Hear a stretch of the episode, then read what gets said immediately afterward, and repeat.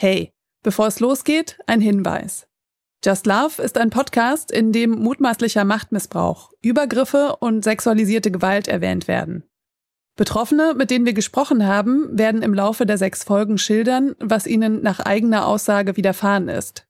Bei manchen Menschen können solche Schilderungen negative Reaktionen wie Flashbacks auslösen oder retraumatisierend sein. Bitte sei achtsam, wenn das bei dir der Fall ist. Solltest du selbst sexualisierte Gewalt erlebt haben und nach Hilfe suchen, in den Show Notes zu diesem Podcast findest du Hilfsangebote. Und jetzt geht's los. Ich bin Marlene Halser. Ich bin Stefan Bücheler. Und das ist Just Love, die Geschichte von Menschen, die nach Erleuchtung und Liebe in einer spirituellen Gemeinschaft gesucht haben, stattdessen aber sagen, sie seien in eine Sekte geraten und hätten dort Machtmissbrauch und Manipulation erlebt. Wir sprechen mit diesen Menschen und wir fragen nach, bei Verantwortlichen, bei Menschen aus Behörden, die mutmaßlich nicht genau genug hingeschaut haben. Und wir befragen ExpertInnen zu den Strukturen und Mechanismen, die Missbrauch, psychische und körperliche Gewalt möglich machen. Das hier ist Folge 6. Falls du hier gerade erst eingestiegen bist, fang am besten ganz am Anfang der Geschichte mit Folge 1 an.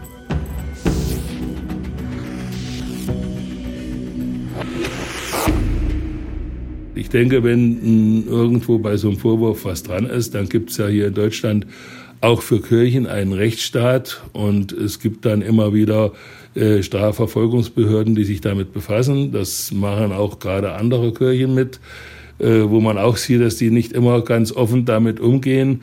Und ich setze eigentlich äh, darauf, dass, wenn es sowas ist, dass dann unser Rechtsstaat funktioniert und da entsprechend eingreift. Erinnert ihr euch noch? Das ist Manfred Koch, Bürgermeister in Kirchheim, dem Ort, an dem Bhakti Maga im Sommer 2021 den zweiten Ashram eröffnet hat. So wie der Bürgermeister dachte auch Miles irgendwann im Jahr 2017 nachdem er wieder in die USA zurückgekehrt war. The college that I graduated from, um, there was a guest speaker that came and um, spoke. It was I forget her name, but she was the author of a book. It's called Hush, and it's her. It's all about you know, the premise is essentially An meinem College war eine Gastrednerin. Sie hat ein Buch geschrieben, das heißt Hush, also sei still. In dem geht es darum, dass die beste Medizin ist gegen sexualisierte Gewalt, einfach darüber zu sprechen. Ich hatte das Gefühl, dass sie direkt mich meint. Ich wusste ja damals nicht, wie ich mit all meinen Erlebnissen umgehen soll. Und dann habe ich einen Termin gemacht bei einer Therapeutin. Sie war die erste Person, der ich davon erzählt habe, noch vor meiner Familie. Und dann habe ich es einer Gruppe von Freunden in der Schule erzählt. Und dann habe ich mir gesagt, okay, scheiß drauf. Ich werde einfach allen erzählen, was passiert ist. Ich habe ja nichts zu verlieren. Die Leute sollen das erfahren. And then I told my family. And then I told a group of my friends at school. Um, and then that's that's when I just was just like, okay, screw it. I'm just going to tell everyone what happened because I just said I have nothing to lose. People people deserve to know this. Miles sagt, er ging 2017 zur Polizei. Oder eher, er versuchte zur Polizei zu gehen. I first got in contact with the German police. I remember I remember trying to call them first, like initially, and ich habe mich erstmal an die deutsche Polizei gewandt. Ich habe versucht, dort anzurufen, aber da spricht niemand Englisch. Also habe ich nichts erreicht.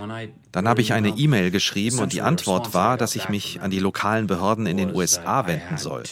Sie könnten nichts machen, weil ich amerikanischer Staatsbürger bin. Also bin ich zur Polizei in Santa Paula in Kalifornien gegangen. Aber die haben auch gesagt, dass sie nichts machen können und dass ich mich ans FBI wenden soll. Also habe ich beim FBI angerufen, aber die haben gesagt, dass ich mich an die deutsche Polizei wenden soll. Wir können nichts machen, die Tat ist in Deutschland passiert.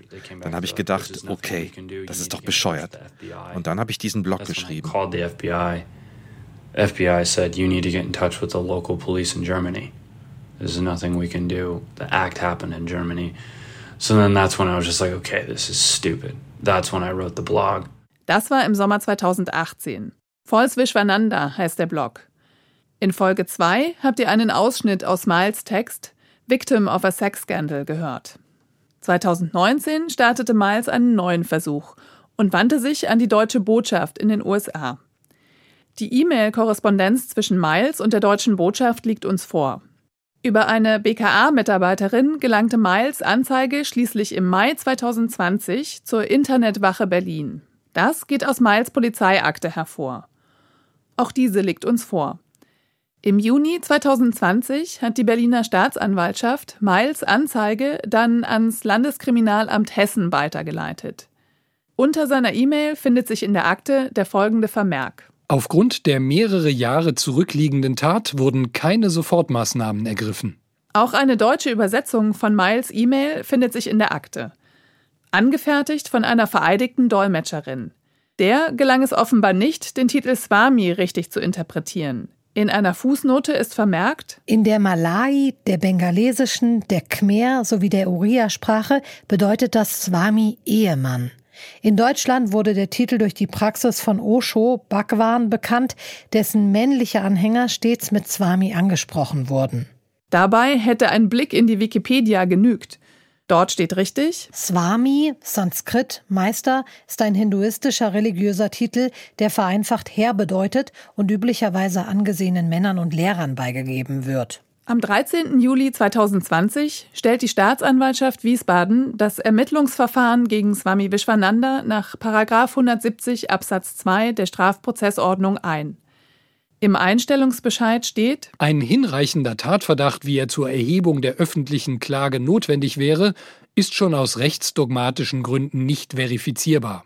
Hinsichtlich der sexuellen Übergriffe nach 177 StGB fehlt es sowohl bezüglich der Manipulationshandlungen im Genitalbereich des Beschuldigten durch den Zeugen als auch hinsichtlich der analen Penetration durch den Beschuldigten zum Nachteil des Zeugen an einem für den Beschuldigten erkennbaren oder von dem Zeugen geäußerten entgegenstehenden Willen, sexuelle Handlungen zu praktizieren oder eine solche an seinem Körper zu dulden. Die Angaben des Anzeigeerstatters dokumentieren vielmehr, dass er gerade seine Abneigung und seinen entgegenstehenden Willen nicht äußerte bzw. zu erkennen gab.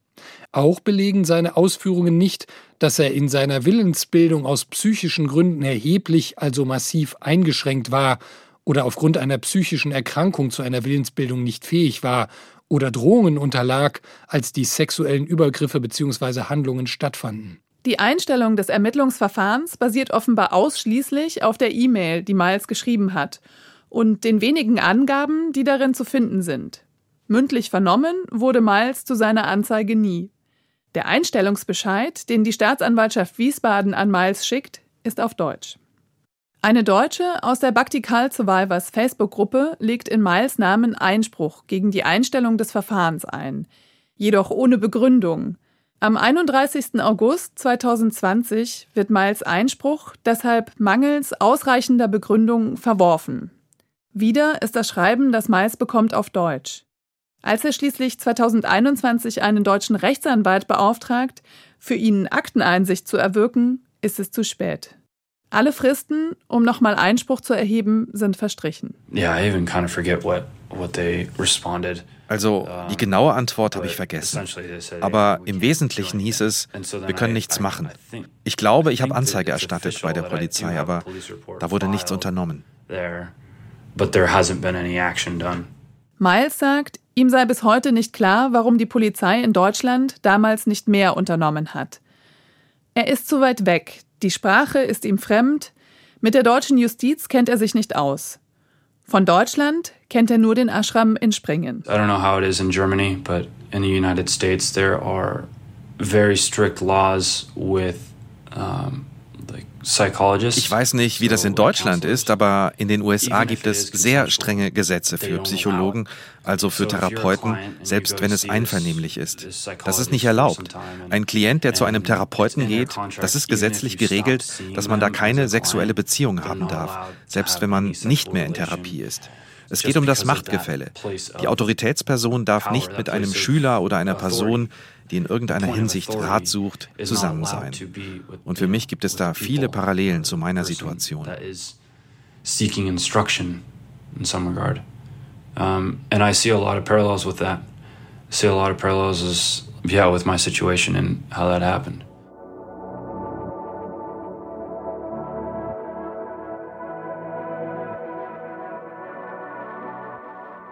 Wir haben über Miles Fall mit Christina Klemm gesprochen. Sie ist Rechtsanwältin und vertritt seit 25 Jahren Betroffene von sexualisierter Gewalt. Sie hat auch ein Buch zum Thema geschrieben und das heißt Akteneinsicht. Geschichten von Frauen und Gewalt. Was wir Christina Klemm über Miles Fall erzählt haben, hat sie überhaupt nicht überrascht. Ja, es kann durchaus passieren, dass Verfahren einfach nicht weiter verfolgt werden, weil, weil es irgendwie zu aufwendig erscheint oder ist. Also das ist dann natürlich auch so, wenn die dann nicht anwaltlich vertreten sind und niemand vor Ort nochmal nachfragt, nochmal nachguckt, ähm, sondern man, also man eben ja eigentlich davon ausgeht, dass wenn ich so eine E-Mail schicke oder wenn ich eben irgendwie versuche anzuzeigen, dass das dann schon funktionieren wird, da täuscht man sich. Also es ist eben wahnsinnig aufwendig. Die Ermittlungsbehörden müssen ja dann erstmal eine Vernehmung richtig einleiten. So. Und diese Vernehmung, die müsste durch ein Rechtshilfeersuchen geschehen. Die müssen dann jemanden finden in der jeweiligen Stadt, in der sich diese Person befindet, irgendeine Behörde, die sagt, ja, wir machen hier eine ordentliche Videovernehmung. So, und die übermitteln wir dann.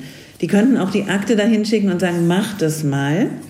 So, aber dafür müssen die schon ganz schön viel Anhaltspunkte haben. Das muss schon relativ ausführlich sein und das ist kompliziert und man hat so viele Fälle und dann kann das sehr gut einfach untergehen. Ein Rechtshilfeersuchen, das Christina Klemm hier erwähnt, ist die Bitte eines Gerichts an die Behörden einer anderen Stadt, eines anderen Bundeslandes oder sogar eines anderen Staates.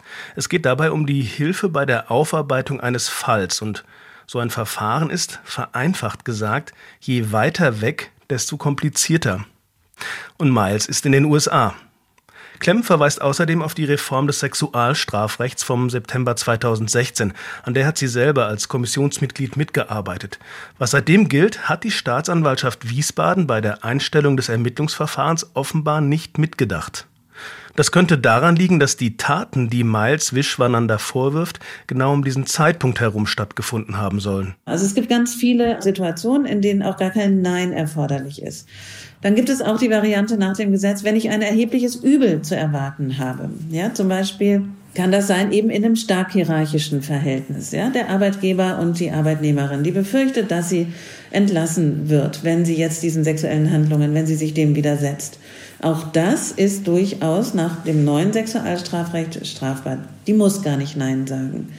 Ansonsten unterscheidet das Gesetz so ein bisschen zwischen der sexuellen Nötigung, dem sexuellen Übergriff. Da geht es eben um den erkennbar entgegenstehenden Willen und den sexuellen Missbrauch. Da ist es völlig egal, wie sich die Betroffene oder das Opfer verhält. Ja, da kann die sogar Ja sagen und es ist dennoch strafbar. Am leichtesten, also zu verdeutlichen bei Kindern, ja, so, das ist völlig egal, aber auch in ganz besonders starken hierarchischen Verhältnissen. Beim Arzt zum Beispiel. Der sexuelle Übergriff während der medizinischen Behandlung, immer strafbar. Oder eben in der psychotherapeutischen Behandlung. Verhältnisse, die so stark von Hierarchien geprägt sind, dass sie frei sein sollen von Sexualität. Wir fragen Christina Klemm, ob das nicht auch in Bezug auf Gurus wie Vishwananda gilt. Ja, das ist tatsächlich kompliziert mit den Gurus. Da kann es eben sein, dass es da eigentlich eine Lücke gibt. Jetzt nach dem neuen Sexualstrafrecht kann man durchaus überlegen, ob das eben nicht eine Situation ist, in der die betroffene Person von einem empfindlichen Übel ausgeht. Da glaube ich ehrlich gesagt, gibt es noch keine höchstrichterliche Rechtsprechung zu nach dem neuen Gesetz, wie das zu werten wäre, aber ich würde das durchaus so sehen, wenn es nämlich so ein klares Abhängigkeitsverhältnis auch da gibt und die Person eben denkt, jetzt fliegt sie aus dieser Gemeinschaft raus oder sowas und das vielleicht auch angedeutet wird.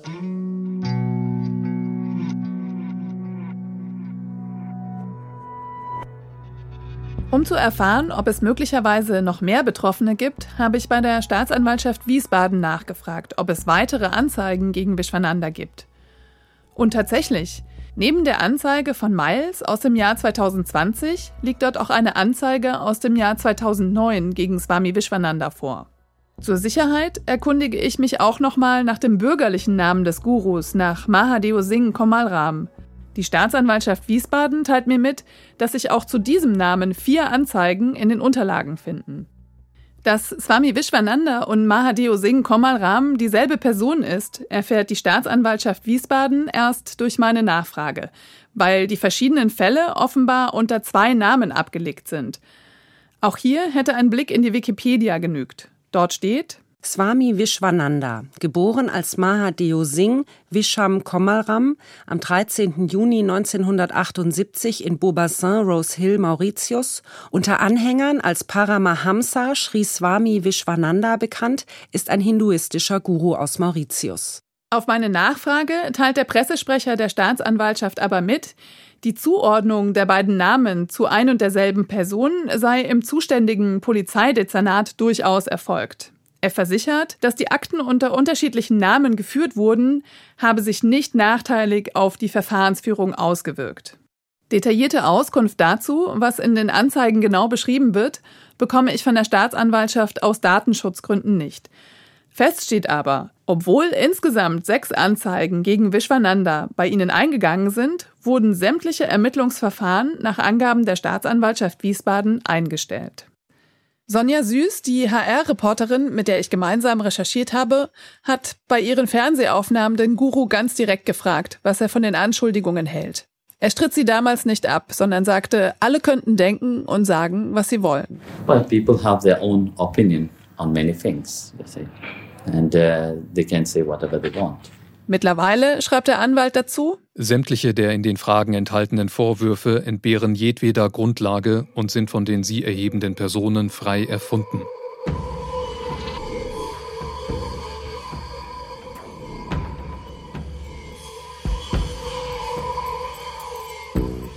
Dass es bei Fällen von sexualisierter Gewalt nicht zur Strafverfolgung kommt, ist in Deutschland eher die Regel als die Ausnahme. Der Kriminologe Christian Pfeiffer schätzt, dass höchstens 15 Prozent der Übergriffe überhaupt angezeigt werden. Und nur 7,5 Prozent der Täter werden verurteilt. Aber wie kommt das? Die Anwältin Christina Klemm sagt, die erste große Hürde ist schon, dass überhaupt Anzeige erstattet wird. Wir gehen von einem riesigen Dunkelfeld aus, dass eben ganz viele Verletzte überhaupt nicht Anzeige erstatten, weil sie es entweder nicht wagen oder weil sie befürchten, dass Schlimmes durch dieses Ermittlungsverfahren ausgelöst wird oder sie vielleicht auch gehört haben, dass diese Ermittlungsverfahren selten erfolgreich sind, also dass jemand dann verurteilt wird. Wenn man aber anzeigt, dann ist immer die Frage, wie das dann bearbeitet wird. Es gibt große, große Hürden in der Verurteilungsmöglichkeit von Beschuldigten bei sexualisierter Gewalt. Das ist eben zum Beispiel, weil das immer oder meistens Aussage gegen Aussagekonstellationen sind. Das heißt, es ist immer die Frage der Beweisbarkeit etc. Viele Hürden sind aber auch quasi selbst gemacht. Das heißt, durch mangelnde Ausbildung, durch schlechte Kapazitäten, durch Vergewaltigungsmythen etc. kommt es eben auch dazu, dass viele Verfahren so geführt werden, dass sie nicht zu einer Verurteilung führen, obwohl durchaus hier strafbare Handlungen verübt worden sind. Vergewaltigungsmythos. Was ist das? Also der Begriff Vergewaltigungsmythos beschreibt die Vorstellung, wie eine Vergewaltigung angeblich abzulaufen und welche Auswirkungen sie hat. Ach so, und Christina Klemm spricht in unserem Interview auch von sie und von Frauen, ganz einfach, weil sie so viel häufiger betroffen sind als Männer. Zu einem ganz erheblichen Teil gibt es weibliche Opfer. Ich glaube 90 Prozent fast. Und die Täter sind auch ungefähr umgekehrt proportional männlich und weiblich. Also es gibt natürlich auch sexualisierte Gewalt gegen Männer, auch von Männern. Erheblich mehr sexualisierte Gewalt gegen nicht-binäre Menschen oder LGBTIQ-Personen, auch eher dann durch männliche Täter. Das Bundeskriminalamt führt in seiner Kriminalstatistik die Zahl der Tatverdächtigen auf, die im Zusammenhang mit Straftaten gegen die sexuelle Selbstbestimmung erfasst sind. Dabei muss man allerdings berücksichtigen, wie viele Männer tatsächlich von sexualisierter Gewalt betroffen sind, lässt sich so gut wie gar nicht erheben. Denn Scham und Stigmatisierung führen hier dazu, dass sie so gut wie gar nicht auftauchen. Noch so ein Dunkelfeld im Bereich von sexualisierter Gewalt. Aber zurück zur Statistik des Bundeskriminalamts und den Tatverdächtigen. Für das Jahr 2020 sind da insgesamt knapp 61.000 Straftaten gegen die sexuelle Selbstbestimmung ausgewiesen. 55.770 von ihnen sind Männer und nur 5.222 sind Frauen. Das heißt, in 91,4 Prozent der Fälle sind es Männer. Und deswegen spricht Christina Klemm auch immer von Frauen. Aber Was passiert eigentlich dann, wenn diese Frauen sich überwinden und tatsächlich zur Polizei gehen? Vielleicht muss man sich das einmal vergegenwärtigen, wie so der normale Ablauf ist. Eine Frau wird vergewaltigt und holt die Polizei. So, dann kommt der ganz normale Streifendienst erstmal im ersten Zugriff. Das sind Menschen, die sind überhaupt nicht, das sind ja auch keine Kriminalbeamten und die sind jetzt überhaupt nicht besonders geschult. So, und dann gucken die sich die Situation an und haben eben so ihre eigene Meinung und schätzen dann erstmal schon mal so ein, ist da was dran oder nicht. Also ich hatte das zum Beispiel neulich mal, da stand dann in dem ersten Polizeibericht, dass die Verletzte angibt, sie habe Würgemale, aber Würgemale seien nicht sichtbar gewesen. Jetzt kam äh, die Betroffene dann aber ins Krankenhaus, ist auch gerichtsmedizinisch untersucht worden. Da waren ganz massive Würgemale sichtbar. Meine Mandantin hat gesagt, sie hatte einen Schal an. So, das sind, das war jetzt ein großes Glück, dass sie danach in der Gerichtsmedizin war. Ansonsten wäre dieses Verfahren relativ schnell wahrscheinlich eingestellt worden. So entstehen Vergewaltigungsmythen. Die Person hat ja gar nicht geweint, die war ja gar nicht verletzt und die Kleidung war gar nicht zerrissen und außerdem hatte sie Alkohol getrunken. So ein Bericht der Polizei kann dazu führen, dass ein Verfahren später eingestellt wird. Dass Polizisten den Betroffenen nicht glauben, dass sie im Krankenhaus bei der gynäkologischen Untersuchung oft auf gleichgültige Ärzte treffen, dass sie in Befragungen und vor Gericht wieder und wieder ihre Geschichte erzählen müssen, also ja eigentlich das Geschehene immer wieder neu durchleben müssen, all das führt schnell zu einer Retraumatisierung, sagt Christina Klemm. Und um das nicht erleben zu müssen, zeigen viele Betroffene ihren Vergewaltiger gar nicht erst an. Und der Grund für die mangelnde Ausbildung vieler BeamtInnen, sagt Klemm, sei schlicht zu wenig Geld. Und zu wenig Geld heißt zu wenig Leute und zu schlecht ausgebildet.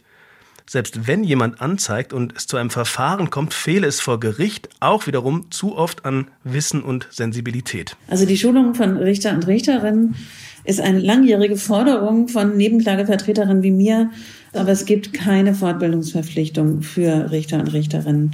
Das bedeutet nicht, dass alle das schlecht machen, sondern es bedeutet, dass es auf deren eigenen privaten Initiative hin quasi beruht, ob Richter und Richterinnen gut geschult sind oder nicht und ob sie sensibilisiert sind auf das Thema. Und genauso ist es auch mit allen anderen Verfahrensbeteiligten. Also es gibt Staatsanwälte und Staatsanwältinnen, auch die, die in Sonderdezernaten arbeiten, die sind natürlich, also haben die dann eine gewisse Erfahrung, aber in den Gerichtsverfahren sind ja dann häufig auch Staatsanwälte und Staatsanwältinnen aus anderen Abteilungen, die häufig noch nie irgendetwas von einem Sexualdelikt gehört haben. Und so kommt es überhaupt nur sehr selten zu einem Verfahren. Und die Täter können sich natürlich anschließend auf diese Entscheidung der Polizei, der Staatsanwaltschaften und der RichterInnen beziehen. Ja, es ist auch richtig, die Unschuldsvermutung zu haben. Es ist auch richtig, in dubio pro reo zu urteilen. Also das muss man oder darf man auf gar keinen Fall einschränken, sonst wären wir nicht in dem Rechtsstaat. Das heißt aber, der ist im Sinne des Gesetzes unschuldig. Ja, so. Das heißt nicht, dass er nicht vielleicht schon zehnmal vorher genau diese Straftaten begangen hat. Also es gibt immer eine andere gesellschaftliche Bewertung, als das eine juristische ist. Also wir sind jetzt im Moment immer so sehr nur auf diese juristische Bewertung äh, aus. So. Und wenn man das macht, dann muss man aber auch sehen, dann darf man auch keine einzige Person, die behauptet, vergewaltigt worden zu sein, als Lügnerin darstellen, wenn die nicht rechtskräftig verurteilt worden ist wegen falscher Verdächtigung oder Falschaussage. So wie wir eben umgehen müssen mit der Unschuldsvermutung, muss man auch umgehen, finde ich, mit so einer Opfervermutung. Ja, so, dass das eben auch zutreffen kann und dass wir in ganz, ganz vielen Fällen es eben leider irgendwie damit umgehen müssen, dass es keine rechtskräftigen Verurteilungen gibt. Das heißt eben aber nicht, dass das Opfer gelogen hat.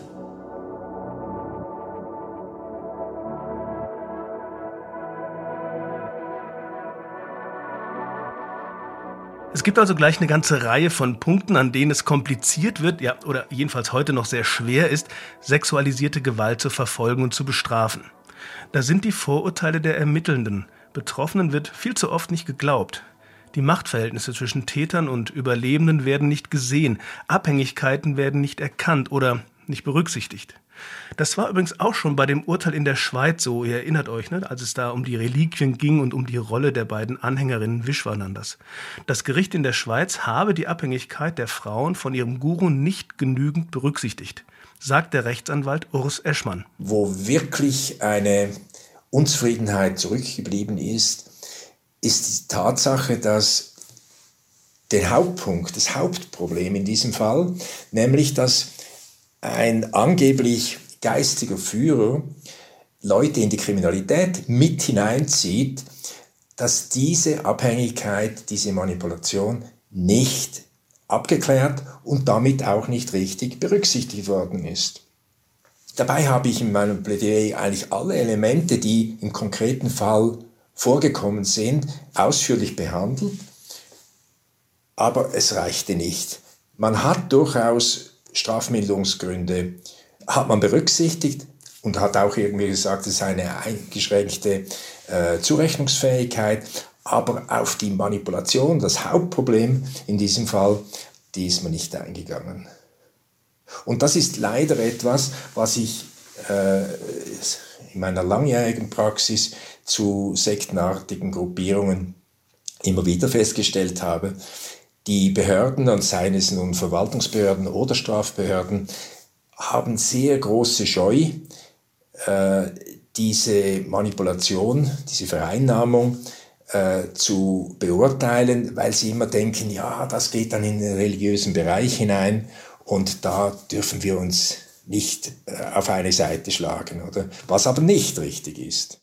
Und damit, sagt Eschmann, verfehlen die Juristen den eigentlichen Kern des Problems. Die Sektenproblematik geht ja nicht darum, dass die Gruppen etwas glauben, was, sie, was nicht richtig ist. Also es geht nicht um den richtigen oder falschen Glauben, sondern es geht um die Methoden, mit denen die eine Lehre, ein Führer, ein Guru äh, seine Anhänger dazu bringt, nicht mehr selbstbestimmt und selbstverantwortlich zu handeln, sondern massiv gegen ihre eigenen Interessen und auch gegenüber ihren eigenen vorherigen Überzeugungen zu handeln. Die Justiz, das Sexualstrafrecht wird den Betroffenen offenbar viel zu oft nicht gerecht. Und das, obwohl vor gut fünf Jahren der Bundestag eine Reform verabschiedet hat, die ja eigentlich genau das erreichen sollte. Und dennoch habe sich an den Zahlen nicht so richtig viel geändert und die Gesamtsituation sei nicht viel besser geworden, sagt Christina Klemm. Wir brauchen natürlich einen gesamtgesellschaftlichen Wandel. Ja, wir müssen irgendetwas tun, damit die endlich aufhören mit dieser Gewalt. Und das wird nicht das Strafrecht alleine sein.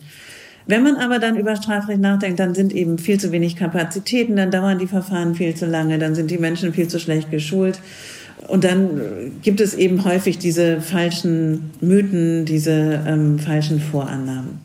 Ich habe beim Bundesjustizministerium nachgefragt und tatsächlich wächst die Zahl der Ermittlungsverfahren wegen sexueller Belästigung ständig. 2020 waren es gut 95.000 Verfahren. Das liegt höchstwahrscheinlich auch daran, dass heute mehr angezeigt wird als früher, einfach weil es ein größeres Bewusstsein dafür gibt, dass Übergriffe nicht in Ordnung sind. Aber obwohl mehr ermittelt wird, steigt die Zahl der Urteile nur sehr langsam. 2019 wurden 1519 TäterInnen wegen sexueller Belästigung und 1559 TäterInnen wegen sexueller Übergriffe oder Vergewaltigung verurteilt. Klar ist, eine gute Gesetzgebung alleine reicht nicht. Es braucht auch Menschen, die sie so umsetzen, dass sie den Opfern gerecht wird.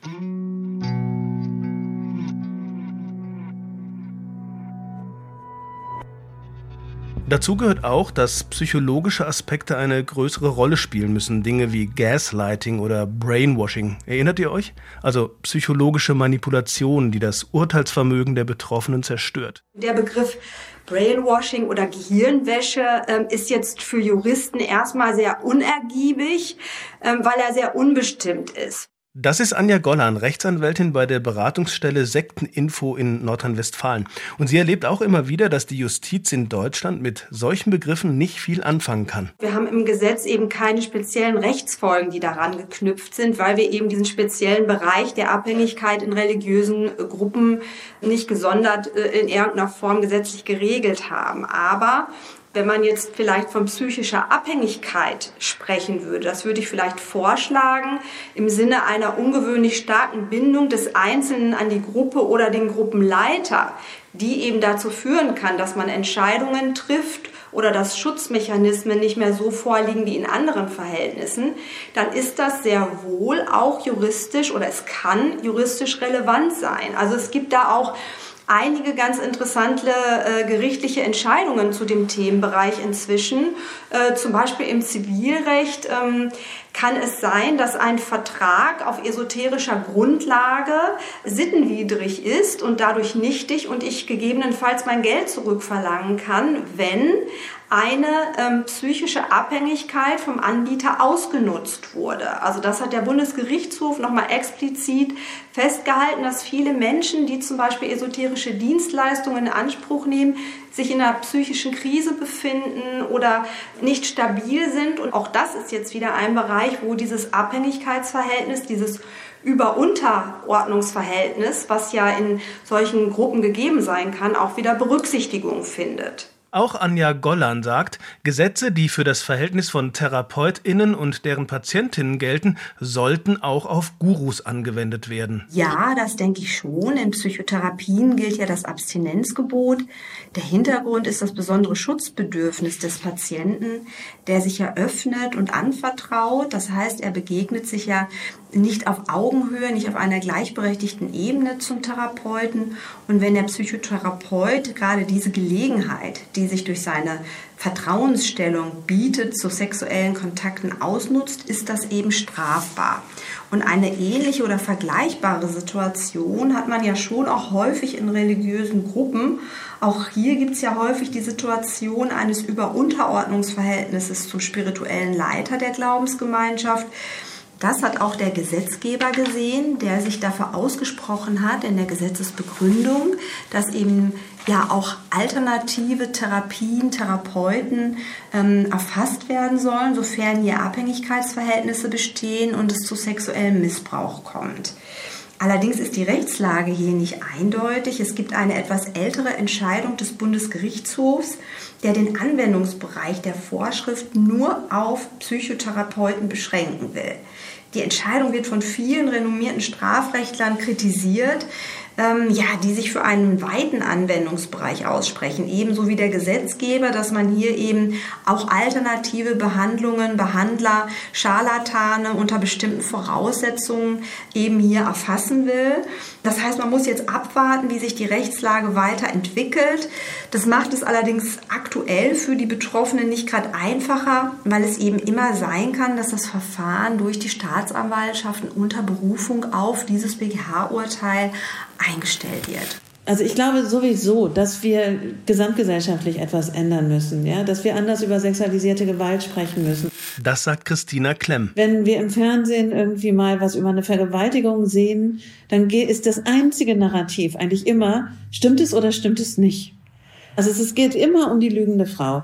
Und ganz selten geht es mal darum, wie ist es denn also was ist denn da tatsächlich geschehen? Wie kam das dazu? Wie lebt die weiter damit, die Betroffene? Was, was sind die Strukturen, die dazu führen, dass wir in einer Gesellschaft leben, in der es unglaublich viele Sexualdelikte gibt? Das müsste man sich doch eigentlich mal fragen. Was ist eigentlich mit den Männern los? Ja, warum, warum passiert so viel geschlechtsspezifische Gewalt? Warum wird die eingesetzt? Und warum reden wir so wenig darüber? Und zwar vernünftig. Oder ich glaube, wir müssen mal über Männlichkeit, über Täterschaft, das muss, glaube ich, viel größer diskutiert werden. Und wir müssen äh, darüber nachdenken, wie wir eben Männlichkeit adressieren können.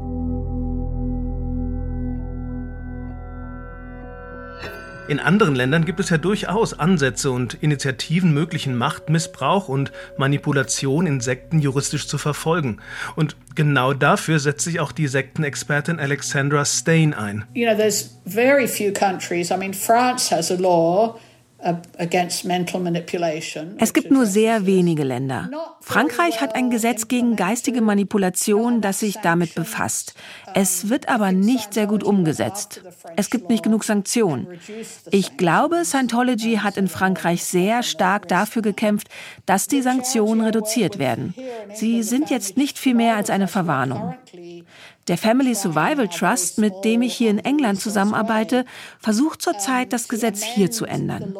Das Gesetz ist eigentlich sehr gut, aber nur in Bezug auf persönliche Beziehungen. Es geht um Isolation, Kontrolle der Finanzen, Kontrolle darüber, wen man sieht. Und genau das Gleiche geschieht in einer Sekte. Deshalb setzen wir uns dafür ein, die Beschränkung auf intime oder familiäre Beziehungen zu streichen. Denn im Moment ist es illegal, so etwas in einer Beziehung zu tun, aber man kommt damit durch, wenn es um eine Gruppe geht. Das ergibt überhaupt keinen Sinn. That doesn't make any sense at all. Israel ist eines der wenigen Länder, das 2016 ein Anti-Sektengesetz erlassen hat. Und darin wird genau definiert, was eine sogenannte schädliche Sekte ist. Eine Gruppe von Menschen, die sich um eine Person oder eine Idee herum in einer Art und Weise zusammenschließen, die ein Abhängigkeits- oder Autoritätsverhältnis oder eine emotionale Notlage eines oder mehrerer Mitglieder ausnutzt, indem sie Methoden der Kontrolle durch Denkprozesse und Verhaltensmuster einsetzt und in organisierter, systematischer und anhaltender Art und Weise handelt, während sie nach israelischem Recht Verbrechen begeht. Wer zum Führungsgremium einer solchen Organisation gehört, wird in Israel mit einer Haftstrafe von bis zu zehn Jahren bestraft, so steht es im Gesetz. Und außerdem erlaubt das Gesetz dem Staat Besitz, der aus den Aktivitäten einer solchen Gruppe entstanden ist, zu beschlagnahmen oder Konten zu sperren. Und zustande kam dieses Gesetz, weil in den Jahren zuvor verschiedene Fälle groß durch die Presse gegangen waren. Unter anderem schrieb die Times of Israel 2016, dass ein selbsternannter Guru im Süden Tel Avivs 30 Frauen und Mädchen um sich geschart hatte, mit denen der dann über 60 Kinder zeugte und darunter auch mit seinen eigenen Töchtern. Auf genau solche Fälle will das neue Gesetz reagieren und darin steht, dass diejenigen, die in Sekten rekrutiert werden, einen Bekehrungsprozess durchlaufen, der Kontrolle, Loyalität und völlige Hingabe an die Sektenführung zum Ziel hat. Die Bandbreite möglicher Schäden, die aus der Mitgliedschaft in einer schädlichen Sekte resultieren, ist groß und umfasst psychische, physische, sexuelle, soziale und finanzielle Schäden. In Anbetracht dessen ist es notwendig, eine legislative Politik zu diesem Thema zu formulieren.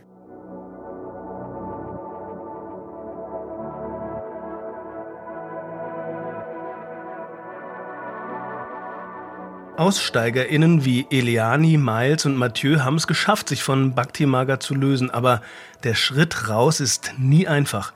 Der Psychologe Dieter Roman, den haben wir in der letzten Folge schon mal gehört, der sagt: Sie müssen sich das so vorstellen: Man betritt eine Parallelwelt, wenn man in so eine Gemeinschaft eintritt.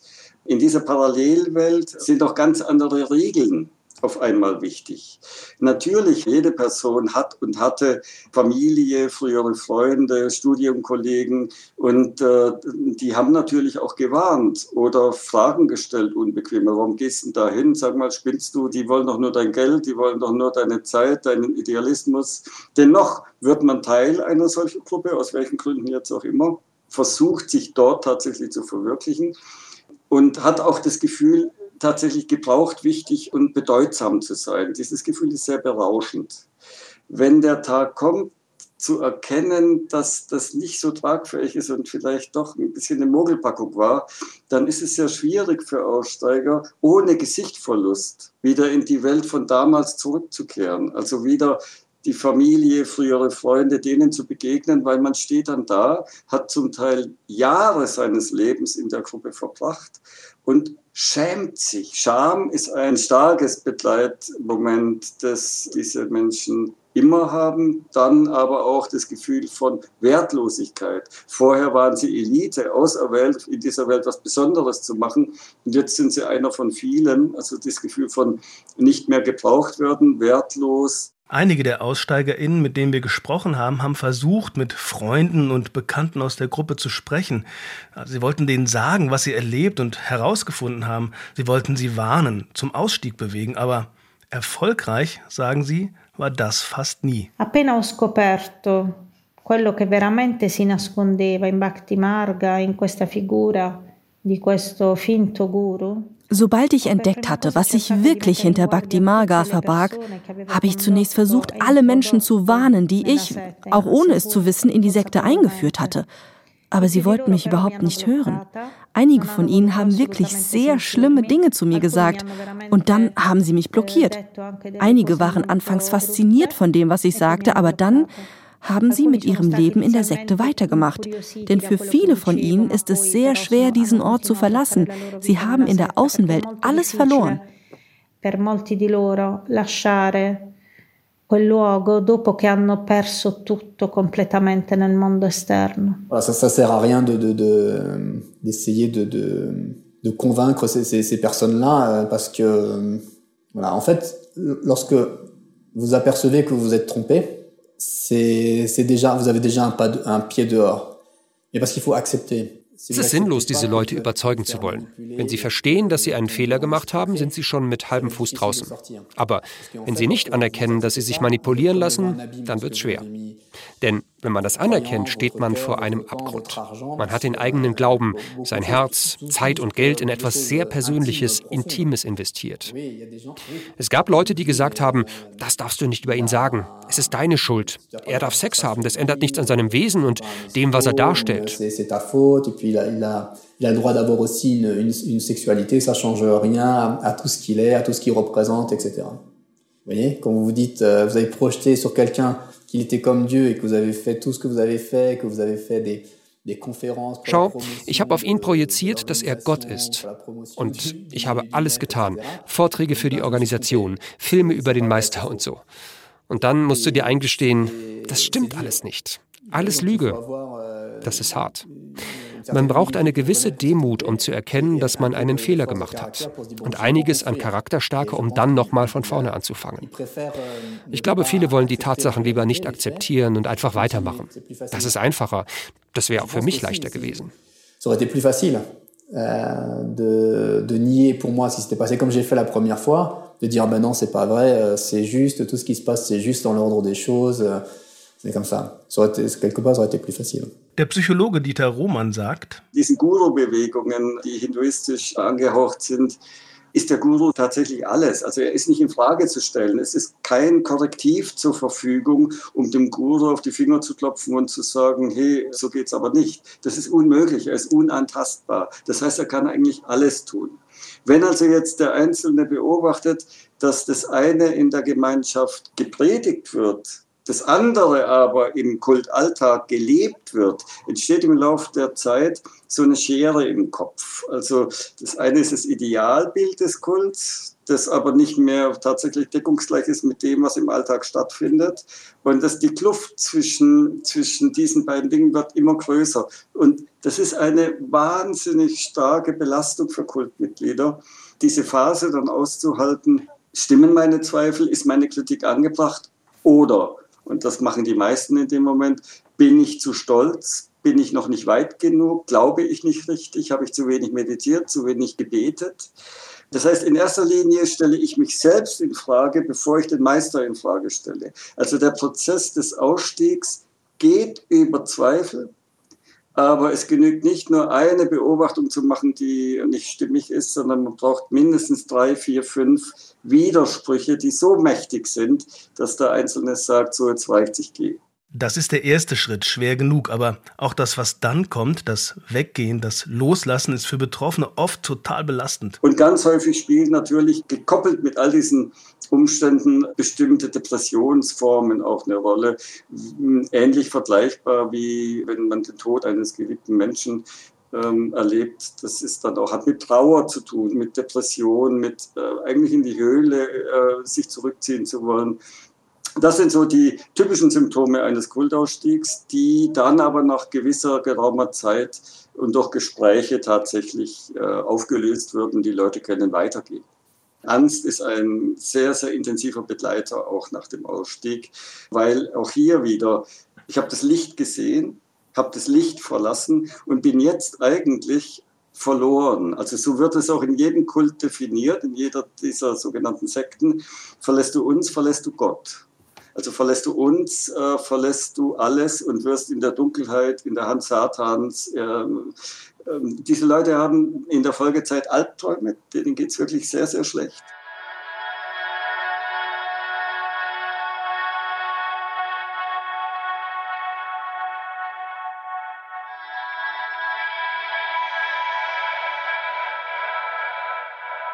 Markus, Jack, Susanna und Miles haben alle ihren eigenen Weg gefunden, das zu verstehen und zu verarbeiten, was sie erlebt haben. Das Leid, das entsteht, der Schmerz, der noch vorhanden ist, ist auch der Verlust der Würde und der Selbstbestimmtheit, die ich damals zeitweilig abgegeben habe.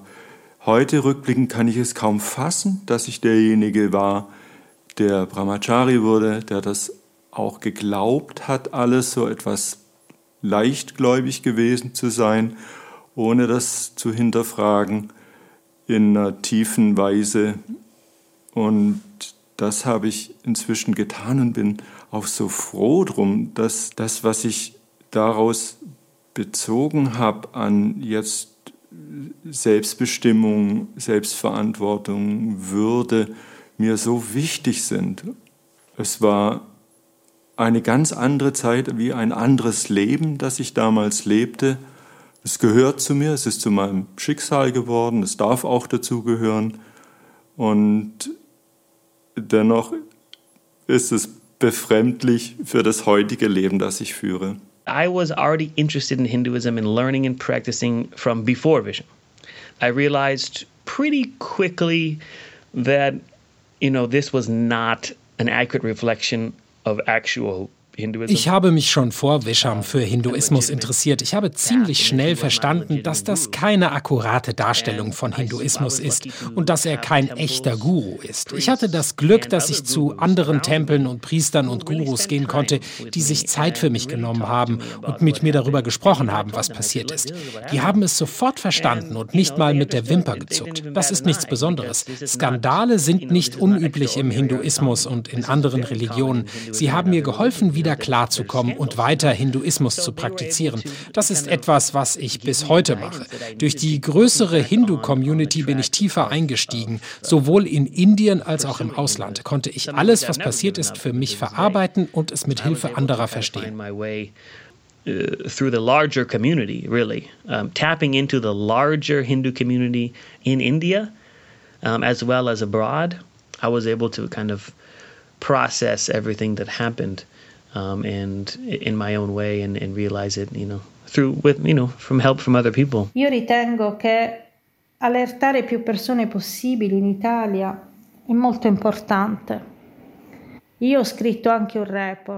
Ich halte es für sehr wichtig, so viele Menschen wie möglich zu warnen. Ich habe auch einen Bericht geschrieben und ich verteile ihn.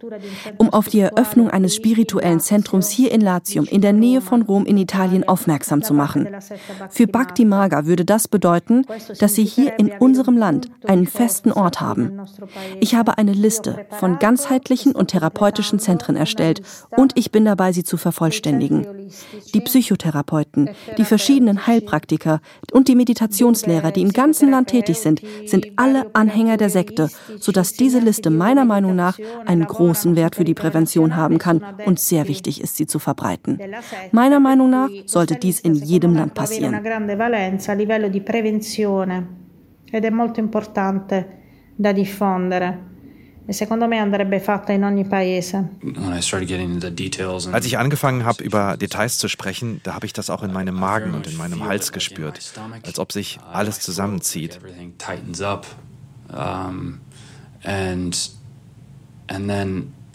Aber ich lasse dieses Gefühl einfach zu.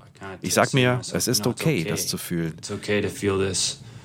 It's okay to be tight and scrunched and closed off like this weird feeling, whatever it is, this anxiety, it's okay to have it. Ich habe Angst und das ist in Ordnung. Ich setze mich einfach hin und erlaube mir selbst, mich zu öffnen und diese Hürde zu überwinden. It's okay to feel this. Um, it's just sitting it and giving myself that permission allows me to open up and really kind of get past that hurdle.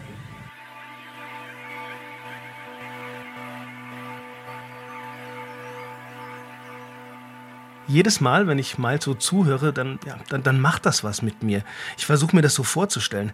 Wenn ihm all das passiert ist, von dem er uns da erzählt hat, das muss doch irre viel Kraft kosten, diesen ganzen langen Weg dann zu gehen. Total. Er war bei der Polizei und zwar nicht nur bei der deutschen, sondern auch bei ihm zu Hause in den USA.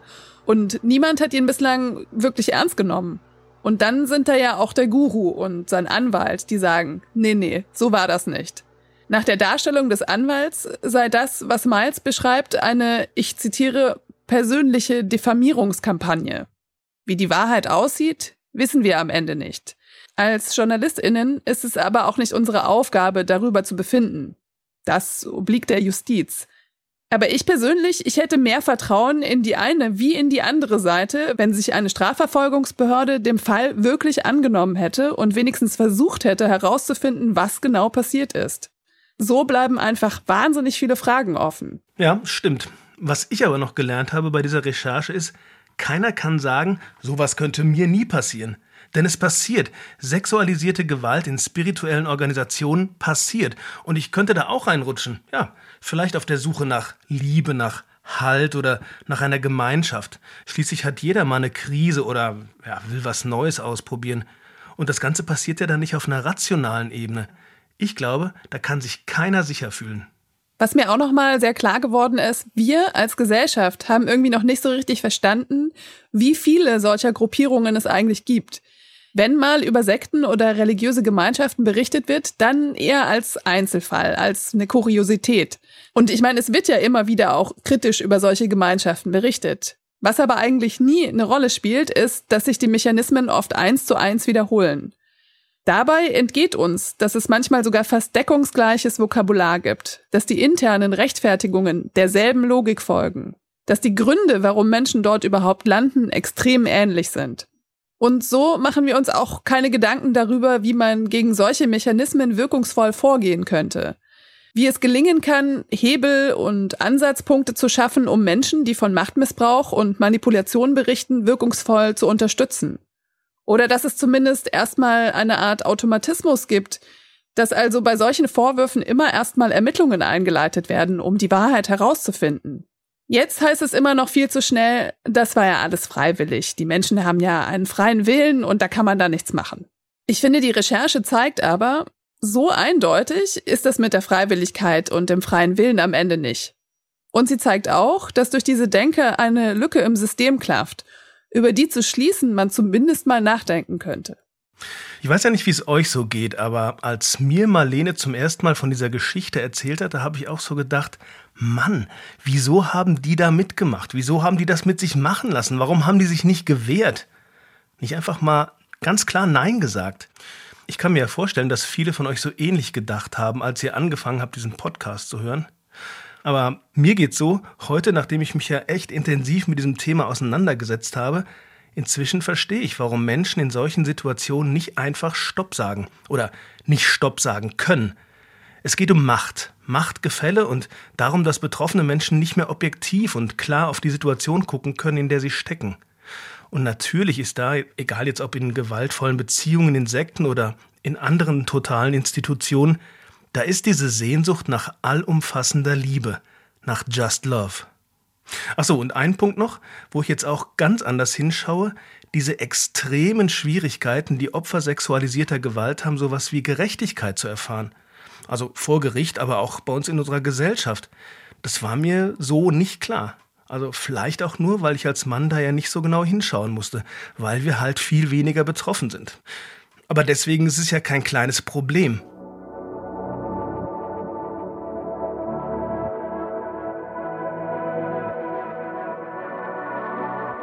Unser Podcast ist jetzt hier zu Ende. Wir haben die Geschichten vieler Menschen gehört. Wie immer, beim Verdacht auf sexualisierte Gewalt steht da Aussage gegen Aussage. Weil nur die zwei Personen, die anwesend waren, genau wissen, was passiert ist.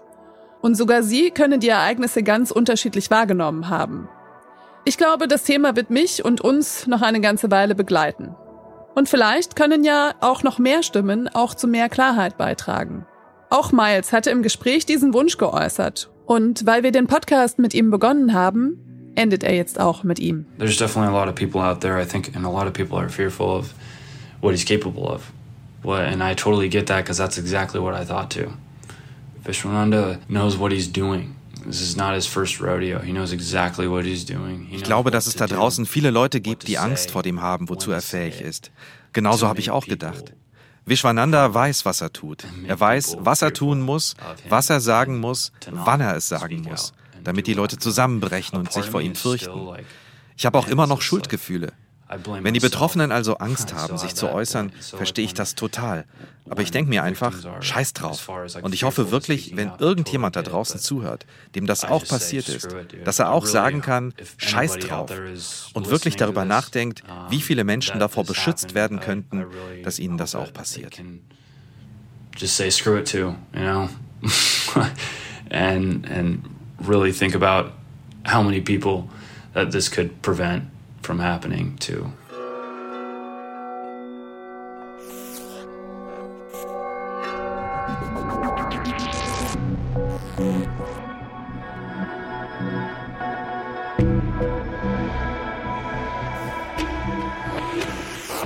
Das war Just Love. Unser Dank gilt all den Personen, die mit uns gesprochen haben, die sich viele Stunden Zeit genommen haben, die wir treffen durften und die mit uns Videotelefoniert haben. Auch hinter den Kulissen, ohne hier zu hören zu sein. Ohne sie gäbe es diesen Podcast nicht. Solltest du selbst sexualisierte Gewalt erlebt haben und nach Hilfe suchen, in den Show Notes zu diesem Podcast findest du Hilfsangebote. Ich bin Stefan Bücheler. Und ich bin Marlene Halser.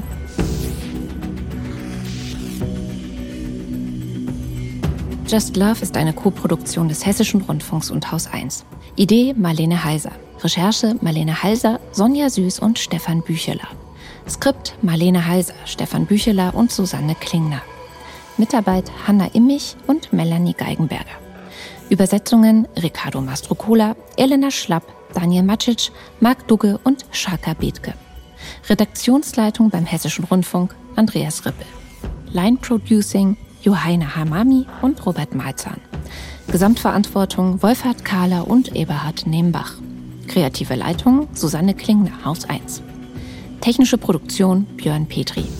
Musikdesign Helfried Wildenhain. Fact-Checking das Faktencheck-Team des Hessischen Rundfunks. Sensitivity Reading Jens Augsburger. Artwork Inga Reichert. Die Recherche zu diesem Podcast wurde unterstützt durch ein Stipendium des Netzwerks Recherche.